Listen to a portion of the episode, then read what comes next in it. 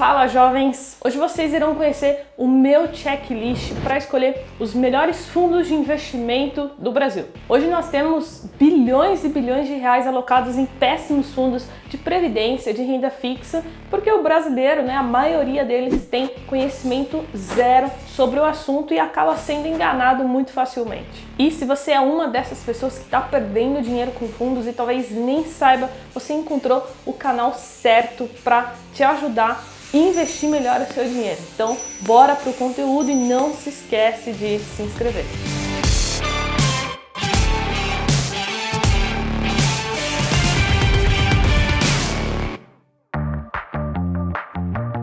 E se você quer tirar dúvidas comigo, é só me seguir lá no Instagram, carolfrs, eu abro caixinha de perguntas toda semana. E se você quiser estudar com jovens na bolsa, a gente abre apenas três turmas no ano. Então é fundamental que você clique no link que está na descrição e cadastre o seu e-mail. Então vamos lá. O meu checklist é composto por cinco passos, mas antes da gente começar, eu preciso explicar para vocês como vocês vão encontrar as informações do fundo. E o melhor lugar para você encontrar é diretamente no site da gestora. Então, para o vídeo de hoje, para essa aula, eu separei o fundo Real Investor.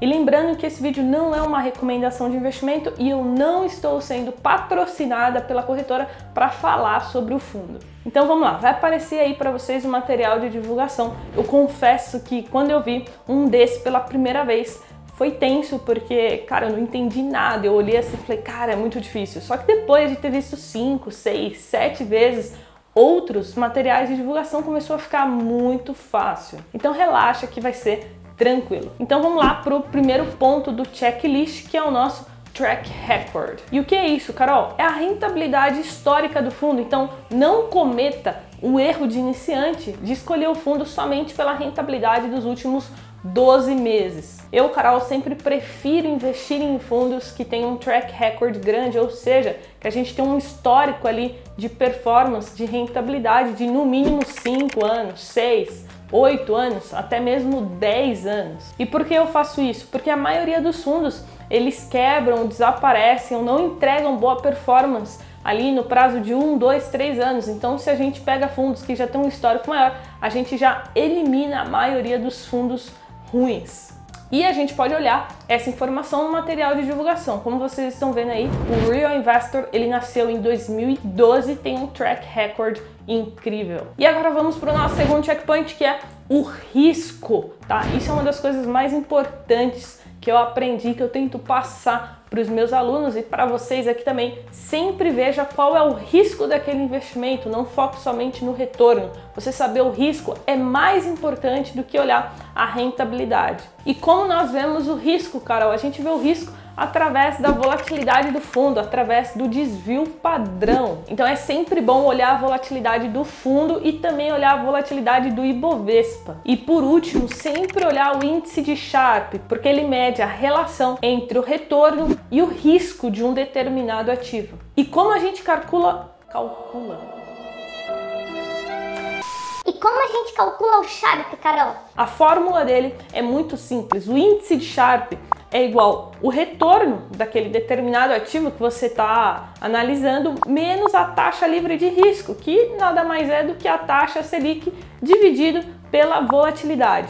E como aqui a gente aprende tudo na prática, que a gente é skin the game, eu vou mostrar um exemplo para vocês. Vamos supor que o retorno do fundo tenha sido 20%, a taxa Selic seja 10% e a nossa volatilidade, o risco seja 2%. Aí é só a gente fazer o retorno menos a taxa livre de risco, que daria 10%, e a gente divide por 2. E aí o resultado é 5. E o que isso quer dizer? Quer dizer que para cada unidade de risco, ele entrega 5% de retorno.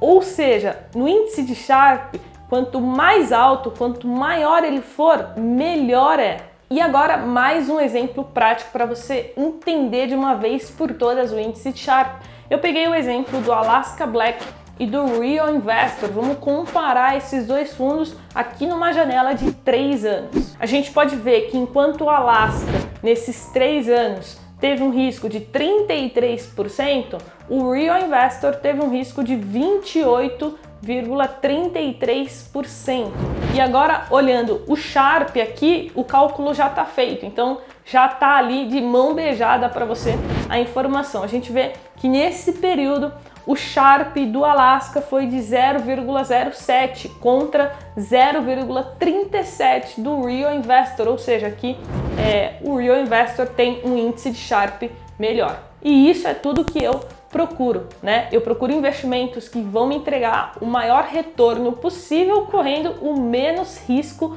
possível. E agora o nosso terceiro checkpoint é a estratégia do gestor, a estratégia do fundo, em qual fundo você está investindo, qual modalidade. Outro erro muito comum do iniciante é olhar só a rentabilidade e não entender qual a estratégia do fundo. Uma vez um amigo me mandou uma mensagem no WhatsApp com um print de um fundo que tinha rendido nos últimos dois meses mais de 50%. E ele me perguntou, Carol, o que, que você acha desse fundo? Olha como ele está entregando uma boa rentabilidade. Aí eu fui olhar qual fundo era, né? E só pelo nome eu já entendi por que, que aquele fundo tinha rendido tanto, porque era um fundo cambial de dólar. Ou seja, o dólar ele tinha se valorizado muito, ou seja, seria natural que um fundo cambial de dólar é, teria aquela rentabilidade. Só que o problema é que o dólar já estava mais de cinco reais naquele momento, então dificilmente o fundo entregaria aquilo novamente. Então fica a dica, tá? Quem ganha dinheiro na sorte perde no azar. Saiba qual tipo de fundo você está investindo e se você quiser se aprofundar, eu super recomendo que você entenda qual a estratégia do fundo. E agora vamos para o nosso quarto checkpoint, mas antes, cara, não esquece de explodir o dedo nesse like aí, porque isso ajuda muito os jovens na bolsa a continuar tendo estrutura né, e condições de trazer esse conteúdo de qualidade para vocês. Tudo isso tem um custo muito alto, então se você compartilhar, se inscrever e curtir, você vai estar tá ajudando demais os jovens, beleza? Não esquece. E agora vamos para o nosso quarto checkpoint, que são as taxas, taxa de administração e taxa de performance. A taxa de administração tem meio que uma média ali na indústria, então os fundos de ações, os fundos multimercados, né? Eles cobram ali na média de 2 a 3% ao ano de taxa de administração. E não se esqueça que tudo que está divulgado ali na lâmina, no material de divulgação, já está descontado as taxas, tá? Aquilo ali já é líquido. E nós também temos a taxa de performance. Então, no caso dos fundos multimercados, o benchmark é o CDI e no caso dos fundos de ações, o benchmark é o Ibovespa. Então aqui a gente está falando do Real Investor, então o benchmark é o Ibovespa. E como a gente faz o cálculo? Geralmente, é, a maioria dos fundos cobram 20% sobre o que exceder o seu benchmark. Então vamos ao exemplo. Vamos supor que o Ibovespa rendeu 10% no ano e o fundo entregou 15% de rentabilidade no ano. Então, qual foi o excedente? Foi de 5%. Então, a taxa de performance será cobrada sobre os 5%.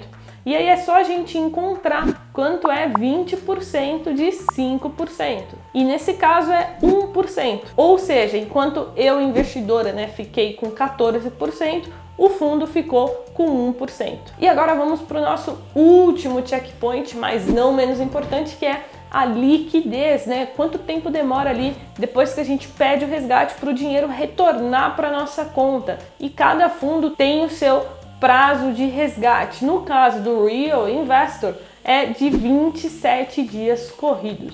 Cara, e agora sim, eu sei que você está pronto para investir em qualquer fundo de investimento, porque agora você tem todas as informações necessárias para analisar e escolher os melhores fundos aí da indústria. Então é isso, jovens. Meu nome é Carol, esse foi mais um vídeo dos Jovens na Bolsa e até a próxima.